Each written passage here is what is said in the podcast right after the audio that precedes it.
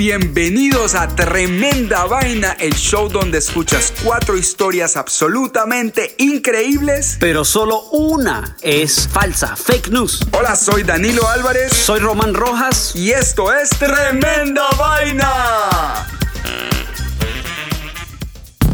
En este capítulo de Tremenda Vaina. El cómelo todo. El origen del baile del ataúd. Uno en un millón. Salvada por la silicona. Esto es Tremenda Vaina, episodio 22.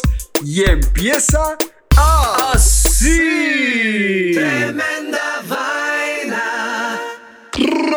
Rojas, ¿qué pasó, papá? Danilo Álvarez, ¿cómo está la cosa por Cali, Colombia? Bueno, ya tú sabes, lo mismo de siempre, las mismas cuatro paredes. Pero ¿cómo va Nueva York? Bueno, Nueva York está súper, súper bien. Bueno, les cuento a los oyentes de Tremenda Vaina que hoy tenemos a una invitada súper especial que está Así en vivo y en directo desde New Plymouth, Nueva Zelanda. Músico, cantante, nominada a cuatro Grammys y ganadora del Grammy Latino Mireya Ramos del grupo femenino Mariachi Flor de Toloache. Hola, Mirella, qué lejos estás de nosotros, ¿no? New Zealand, al otro lado del mundo, ¿cómo muy estás? bien, literalmente al otro lado del mundo. Estoy muy bien, gracias a Dios. Estoy en buenas manos aquí en Nueva Zelanda. Eh, bueno, aquí ya han combatido el COVID, so está casi uh, back to normal, ¿no? Y entonces, Oh, wow. sí, la gente ya puede salir, está casi todo abierto, obviamente con precaución, pero pues lo han bregado súper bien. Acá el gobierno ha hecho maravillas con, con esta situación. Mira qué buena noticia y ustedes están un día más adelante que nosotros, ¿cierto? Es así. Ah, bueno, perfecto, el futuro se ve brillante. Exacto. O sea que Mireya viene, Mireya está hablando del Desde el futuro. futuro, literalmente. Bueno, eso es una buena noticias. noticia. Les contamos a, nuestros oyentes que el futuro se ve bastante bien. Mireya, yo obviamente te conozco por Román y bueno, también he oído un- tu canción con John Legend que está increíble, pero me encantaría gracias. que le contaras un poco a nuestros oyentes acerca de tu carrera musical. Claro que sí, yo soy Mireya Ramos, eh, soy la fundadora de la agrupación Flor de Toloache, somos el primer mariachi femenino de Nueva York. Eh, empezamos en el 2008 este, allá en la ciudad de Nueva York y, y pues de eso sale el sonido de Flor de Toloache, que pues es un mariachi fusión. Eh, Se puede escuchar en la canción que, me, que escuchaste tú de, con John Legend, Sí. que es un... Fan- fabuloso. Originalmente es una canción de, de Juan Luis Guerra. Vamos a escuchar un pedacito de la canción de Mireya con John Legend, Mariachi, Flor de Toloache y John Legend.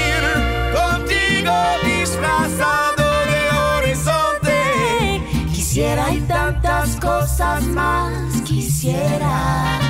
Y nada, ahí seguimos, Flor de Toloache. Eh, fuimos nominadas al Latin Grammy por primera vez en 2015 con nuestro primer álbum, después otra vez en el do- 2017 cuando ganamos el Latin Grammy. Y me- este pasado año con nuestro tercer álbum fuimos nominadas a dos Latin Grammys y a un Grammy americano por primera vez. Mira, Mireya, acabas de lanzar este viernes tu primer sencillo como solista, ¿no? Y, y te digo, ya lo escuché varias veces y para mí es una de las cosas mías favoritas que he escuchado que has hecho. Y es una versión de una canción de David Bowie, de la canción de David Bowie, Lady Dreaming Soul, que significa algo como alma de una dama sonriente. Entonces, cuéntale a la gente de esta canción porque eh, me encantó. Estoy sumamente emocionada porque, pues, te imaginas, llevo años tratando de lanzar mi disco como solista y pues ya se me hizo por lo menos este primer sencillo. Está producido por el, o sea, es sumamente un genio, Camilo Lara, eh, y también está featuring Gaby Moreno, que es increíble, un artista increíble que yo soy súper fan de su música, y Mike Carson, que es el pianista original de David Bowie. Bueno, muchachos, ya saben, Lady Dreaming Soul, búsquenla en todas las plataformas digitales, eh, Spotify, en iTunes, donde sea que consumen su música para que escuchen el nuevo sencillo, el primer sencillo de Mireya Ramos, que acaba de salir, Lady Dreaming Soul. Aquí les pongo mi parte favorita.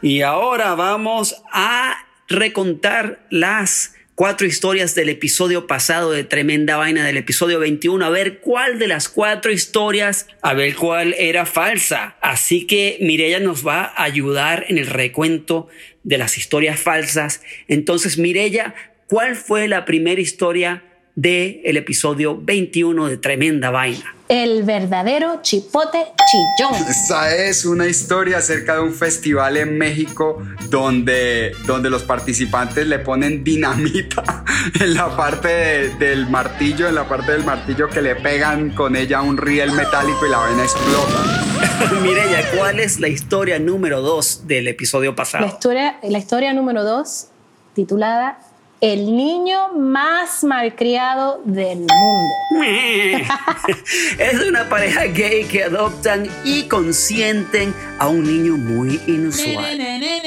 Mireya, ¿cuál es la historia número 3 del episodio pasado? Cuéntanos. El colmo del descaro. Es el colmo. Este es de un actor de Hollywood que también ha tenido una notable carrera y es muy famoso por ser un gran criminal. Bueno, Mireya, ¿cuál es la cuarta historia del episodio pasado de Tremenda Vaina? Oh my God, Joker. Así es, así mismo lo dijiste muy bien. Acerca de una compañía de yogur de Alemania con unos sabores bastante exóticos. Protein. Bleib stark. Entonces, Danilo, dime, ¿cuál es la historia falsa del episodio pasado? Y por favor, A ver, ahí va. La historia falsa del episodio pasado es. Oh my god, yogurt. Ah, qué lástima. Esto es Tremenda Vaina, episodio 22 y vamos con las cuatro historias nuevas. Y esto empieza como Danilo. ah, sí. Tremenda vaina. Historia número uno. Les traigo, muchachos, una historia de la India. Ya ustedes saben, bueno, tú sabes, Nuestro Danilo, país Danilo, que- favorito para historias Sí, extrañas. para historias extrañas y bueno, que no es el único país con historias extrañas, pero definitivamente se las gana con las historias. ¿Ustedes saben cuál es la enfermedad del pica pica? No, el pica pica no, perdón. la enfermedad pica. La de Pikachu. No, Pikachu no. El y no es pica pica pica. pica que te pica algo en la barriguita. Si se suena como una canción de merengue, como un merengue. No, El bueno. perrito. Resulta que es el deseo irresistible de comer o lamer sustancias no nutritivas y poco usuales como tierra, tiza, yeso, hielo, bicarbonato de sodio, No. almidón, pegamento, cenizas de cigarrillo, papel o cualquier otra ¿Qué? cosa que no tiene ningún valor alimenticio. ¿Has comido algo de eso antes, Danilo? Para ver si tienes pica. ¿Qué te digo? De pronto el bicarbonato, no sé, alguna vez le puse una, la lengua a un alcacelser, ¿eso cuenta? Y Mireya, tú. No creo. ok. Les cuento que el señor Karan Sen, se llama Karan Sen, de 35 años de edad, en la India no se sentía muy bien, entonces se fue para el hospital para hacerse unos chequeos. Cuando Karan ingresó en el hospital y se hizo los exámenes, los doctores se dieron cuenta que había un objeto que sobresalía de su estómago. Amigos de tremenda vaina, resulta que el amigo Karan se había tragado ocho cucharas, dos desatornilladores, dos cepillos de dientes, un cuchillo de cocina que los médicos le Oh, sacaron wow. con éxito en la Facultad de Medicina del gobierno Sri Lal Bahadur Shastri en Mandi de Himachal Pradesh en la India. No sé cómo dije todo eso sin parar. Suena, suena real, suena real. Ese man se tragó una cocina completa y, y las herramientas de la casa. o sea, ¿Te imaginas cómo debía sonar cuando ese man entraba al aeropuerto? Ese no podía viajar a ninguna parte. No, pues qué. Bueno, el, doctor Nikhil, que operó a este pobre individuo, dijo, después de la investigación se descubrió que algunos objetos metálicos estaban dentro de su estómago. Nuestro equipo de cirujanos lo operó de inmediato y ahora está estable. ¿Ok? O sea que se ha salvado el amigo hindú. Nikhil afirmó además que el paciente tiene una enfermedad psiquiátrica que le da por comer cosas que no son comestibles.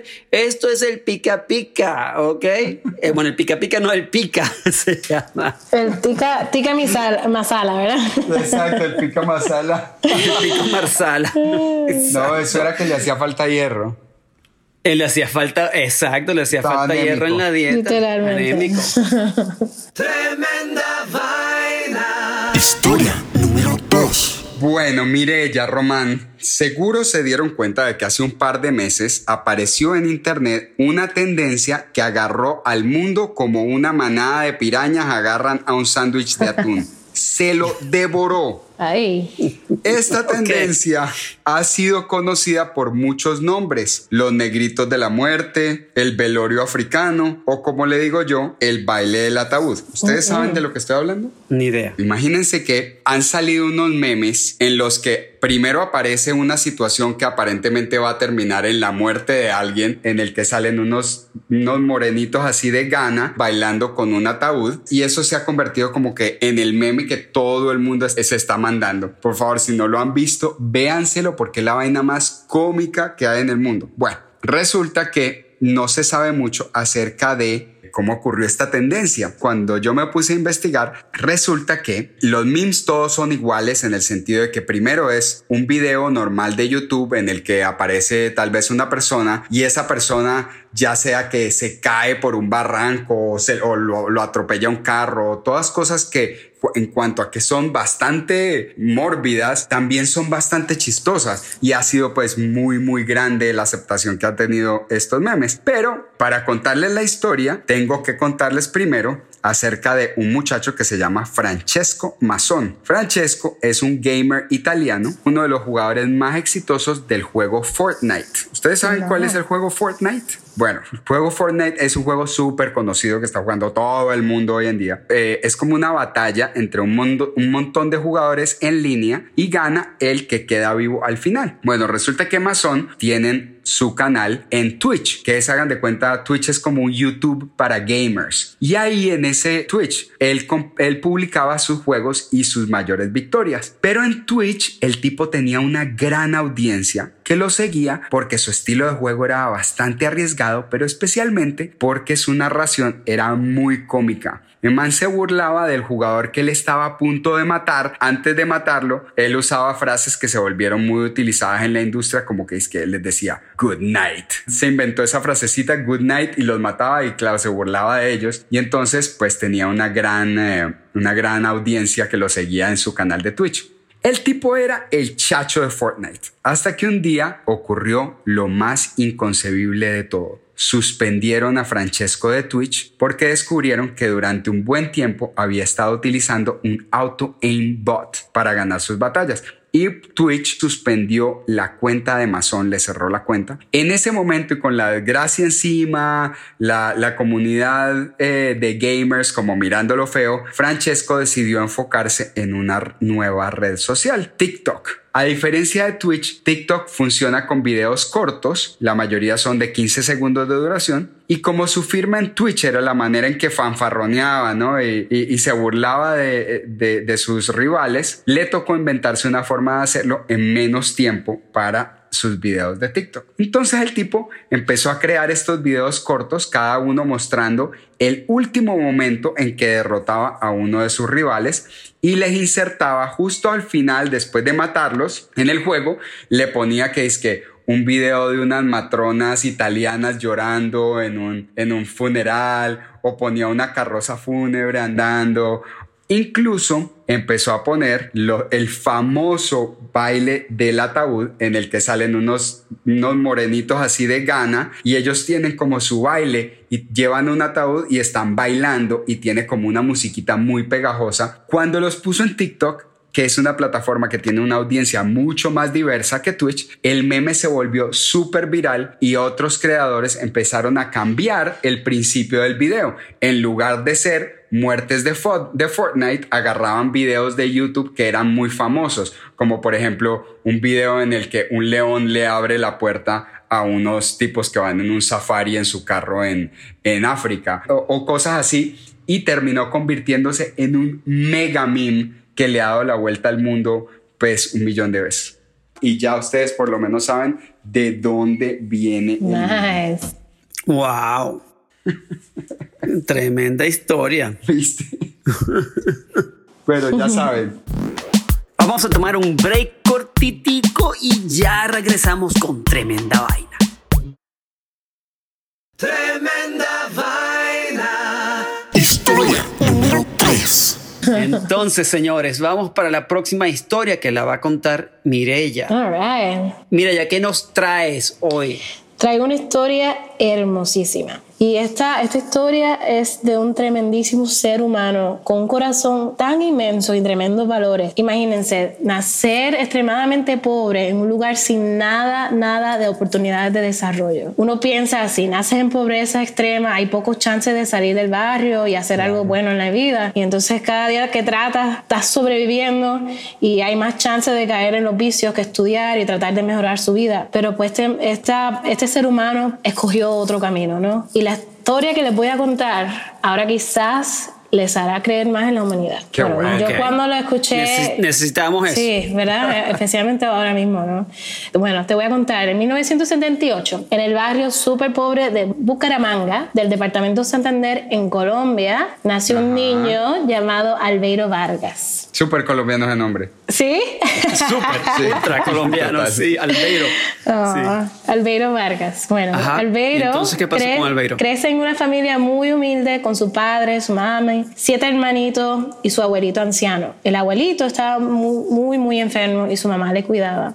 Bueno, entonces Albeiro cuidaba a su abuelito desde los siete años porque pues tenía cáncer, estaba ahí a su lado todo el tiempo cuidándolo. Y el abuelito a la misma vez cuando eh, Albeiro lo cuidaba pues le compartía un montón de historias, eh, anécdotas y, y, pues Albeiro así lo miraba y se quedaba así todo inspirado de sus, todas sus historias y cuando su abuelito pues tenía mucho dolor pues Albeiro pues le hacía un chiste y lo hacía, lo hacía reír, ¿no? Y entonces un año después su abuelo muere desafortunadamente y Albeiro pues queda muy muy triste y queda con un vacío tan grande que él vivía todos los días tratando de ver qué podía hacer para llenar ese vacío. Entonces Albeiro Imagínate a los ocho años de ¿Verdad? Que, que ay no, no, o sea, es increíble, ¿no? Que, que ta- tan jovencito que él pues se le ocurra hacer lo que les voy a contar ahora. Albeiro decide empezar a ayudar a la gente anciana de su barrio, recordando a su abuelito, ¿no? Y al comienzo pues no fue nada fácil porque los ancianos, pues, you know, venía este niño a, su, a la casa de los ancianos y, y los ancianos no conocían a ese niño y pensaban, y desconfiaban muchísimo de él, ¿no? No sabían quién era. Claro que le iban a. Exacto. Y viene este, este muchachito de la nada a, a ayudarlos, pero yo pensaba que le iban a robar. Entonces Albeiro encontró una manera de, de acercarse a ellos. Al comienzo, uno de los ancianos, ella- él se le ocurrió, pues déjame acercarme a ella y rezar un rosario con ella. Y así fue ganando la confianza y así con ese tipo de, ese tipo de ideas, ¿no? De, de ganarle la confianza a los, a los viejitos. Entonces, de ahí pues empezó cada mañana a traerle un cafecito y un poco de arepitas y cualquier cosa que él Ajá. encontraba de regalitos a los viejitos. Y en poco tiempo Albe- Albeiro se dio cuenta que no podía ayudar a los ancianos él solo, ¿no? Era demasiado trabajo Wow. para él. Entonces empezó a reclutar a varios niños del barrio y los puso a trabajar con él. Qué lindo. Wow, y eso de los nueve años de edad. Sí, todo eso. Y entonces con, con sus amiguitos, con sus nuevos amigos del barrio, él le traía comida, los bañaba, le limpiaba sus casitas, de, hasta los ponía a bailar, imagínate. Bailaba con ellos todos los domingos y hacía ejercicio con ellos. Muy lindo. Y él lo, él lo empujaba, le decía, hey, ven, ven conmigo, vamos a ir al frente, vamos a sentarnos, vamos a mover el cuerpo, bla, bla, bla. Era él muy energético, ¿no? Y entonces Albeiro, nada, logró hacer una junta de niños a sus nueve años de edad que la dirigía, o sea, con una gran madurez. Imagínate, tener todo eso en tu mente y expresarte de esa manera, o sea, O sea, es un líder, exacto, natural. Un líder. Ah, O sea, a los nueve años hizo una junta de niños. O sea, ¿qué niño de nueve años hace eso? No, no, no, definitivamente. Y si lo ves hablando, o sea, te, te impresiona, es una cosa impresionante. Y nada, entonces un periodista francés le llamó muchísima la atención esta historia, la hizo popular en Francia, a nivel que Francia le dio una donación grandísima a Albeiro para ayudarlo con los ancianos de una cantidad de 100 mil dólares. O sea, Wow, imagínate, eso wow. va para largo eh, en, una, en un barrio pues pobre, ¿no? Y Albeiro con sus nueve años de edad y su madurez se dio cuenta que 100 mil dólares, aunque era una cantidad grande, no era suficiente para la cantidad de ancianos que, que necesitaban la ayuda y para poder construir lo que él quería. Él quería construir una casa de ancianos para que todos vivieran más cómodos y pues Wow. nada, eso es un proyecto de mucho más dinero, ¿no? Entonces, él decidió guardar esa cantidad de dinero que recibió de 100 mil dólares, no gastó ni un centavito de ese dinero, sino que decirle invertirlo y con interés mensuales de 2 mil dólares decide seguir su operación de ayuda a la gente mayor. Imagínate. Wow. O sea, ni yo, ni yo que tengo mi propio negocio pienso en esas cosas. Sea, un niño de nueve años con esa, con esa cabeza. No, no, está increíble. Un, un inversionista y luego puso la plata a interés, o sea, un monstruo. No, no, demasiado. Entonces, años después, Francia le vuelve a mandar 60 mil dólares y el gobierno de Colombia contribuyó y le, do- le donó un terreno. Ahí fue que pudo realizar su sueño de abrir su primera casa para la gente mayor, que la llamó, adivinen cómo la llamó, ¿Cómo? el Rincón de Francia. Ah, mira, qué lindo. ¿Verdad? Qué bonito. Y nada, pues en el año 1993, Albeiro Vargas fue nominado para el Premio Nobel de la Paz. ¡Qué Wow. belleza! Sí, qué logro. Wow, debe haber sido uno de los más jóvenes. ¿Verdad? Sí, Yo creo que sí. historia, ¿no? Al- Wow, qué sí. ¿verdad qué lindo? Bueno, Albeiro tiene ahora 40 años y es realmente un ángel muy grande. De hecho, ese era el, el apodo que le tenían, el ángel, que desde hace 20 años sigue amando a los ancianos arrugaditos, dese- dese- desdentados, desatendidos, abandonados, que nadie quería ayudar, acogiéndolos, peinándolos, besándolos, dándole muchísimo cariño y honrando la contribución que en su juven- juventud hicieron a su familia y a sus hijos. Fue nominado tres veces al Premio Nobel de la Paz. Tres ciudades de Wow. Francia le entregaron las llaves de la ciudad. Él tuvo muchísimas oportunidades de salirse de su barrio, imagínate, o sea, con todo el apoyo que tuvo eh, internacional y eh, se pudo ir en cualquier momento a Francia, pero no, él, él decidió quedarse con su gente, seguir apoyando a su barrio y ahí sigue, él sigue en su ciudad, tiene 40 años ahora mismo y sigue con su fundación que se llama Fundación Albeiro Vargas y Ángeles Custodios. Wow, qué buena historia. Tremendo ángel, ¿verdad? Sí, tremendo Qué lindo. ángel. Tremenda vaina. Historia número 4. Bueno, chicos, cuando ustedes escuchan de Toronto, sí, la ciudad canadiense, no, eh, no el chocolate, Román. Cuando ustedes estudian, cuando ustedes Toronto. escuchan de Toronto, ¿qué se imaginan? ¿Cómo, cómo se imaginan esa ciudad? Eh, nunca he estado. ¿Tú has estado, Mireya? Sí, he estado, es preciosa. Eh, parecidito a como Seattle. Mm, Es muy- está muy bonito. Y bueno, en, en invierno hace muchísimo frío. o sea. Ah, ok, pues Más que Nueva York. yo, yo nunca he estado en Toronto tampoco, eh, pero en mi mente es una ciudad súper tranquila donde todo el mundo es muy decente y juicioso. Pero yo pensaba eso hasta que descubrí esta historia que les voy a contar. Resulta que por allá en el 2018, una mujer no identificada en los artículos de prensa que leí, entró por sus propios medios caminandito a la sala de urgencias de un importante hospital de la ciudad con una herida de bala en el pecho. Ok.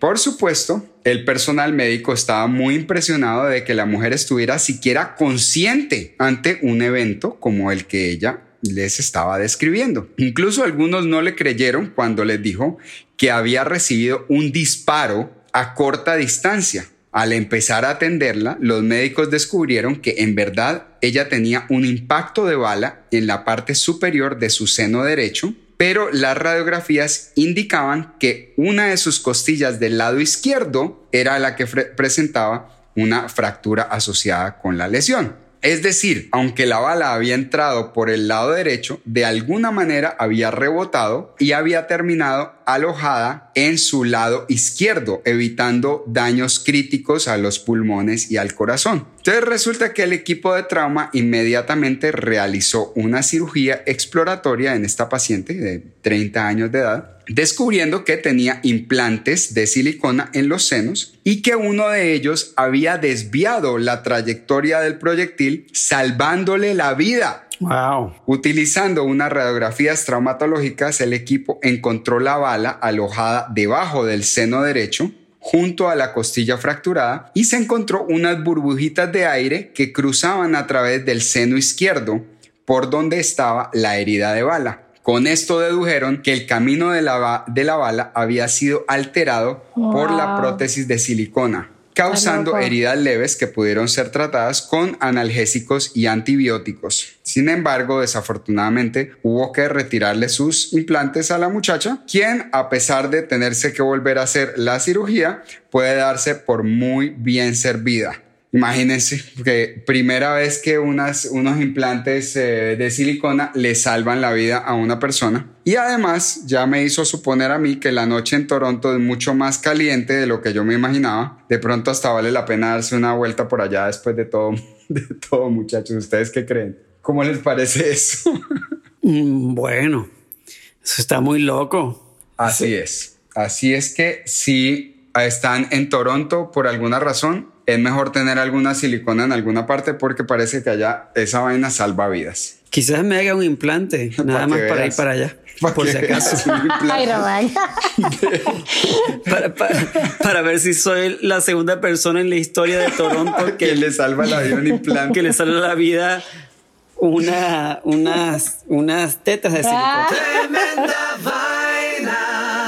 Bueno, Bueno, muy bien. Lo único que es que quiero recordarle a nuestros oyentes que Tremenda Vaina tiene cuatro historias que todas desafían la realidad, pero una, ya sea impactante o triste o reveladora o impresionante, puede ser falsa. Así es que no se dejen llevar por los sentimientos. Con su razón, traten de adivinar cuál es la historia falsa, fake news, Román. Sí, entonces, Mireya, ¿cuál crees tú que es la falsa? Uh, este está episodio? difícil. Así es, y bueno, muchachos de Tremenda Vaina, acuérdense de buscar a Mireya Ramos online, por favor. Pueden buscarlo, buscarla bajo Mariachi Flor de Toloache en Google, en YouTube, y van a encontrar miles y millones de resultados con videos, música, de todo. Y la canción nueva de Mireya Ramos que salió este viernes pasado, que es Lady Greening Soul, ¿verdad, Mireya? Es así, lo pueden encontrar en todas las plataformas digitales. Y a mí me pueden encontrar bajo Mireya Ramos. Tengo Instagram, Facebook. En Instagram estoy bajo Yeya Smiles. También tengo, quería compartirles que tengo un, un Instagram Live que yo hago todos los lunes que se llama, bueno, lo estaba haciendo todos los domingos, lo empecé con David Aguilar y después de ahí pues David pues se enfocó en su, en su proyecto y estoy trayendo diferentes guests cada vez. Eh, lo estaba haciendo todos los domingos, pero mañana pues se movió para los lunes y lo, lo estoy haciendo en la página de Joe's Pub. Rancheras y más, el punto es pues compartir mis rancheras favoritas y tener un guest y compartir música con Qué ustedes. bueno. y- sí, es muy, es muy lindo, de verdad que sí, y lo estoy, lo estoy disfrutando muchísimo. Pero nada, pueden conectar conmigo ahí, Rancheras y más, en la página de Joe's Pub.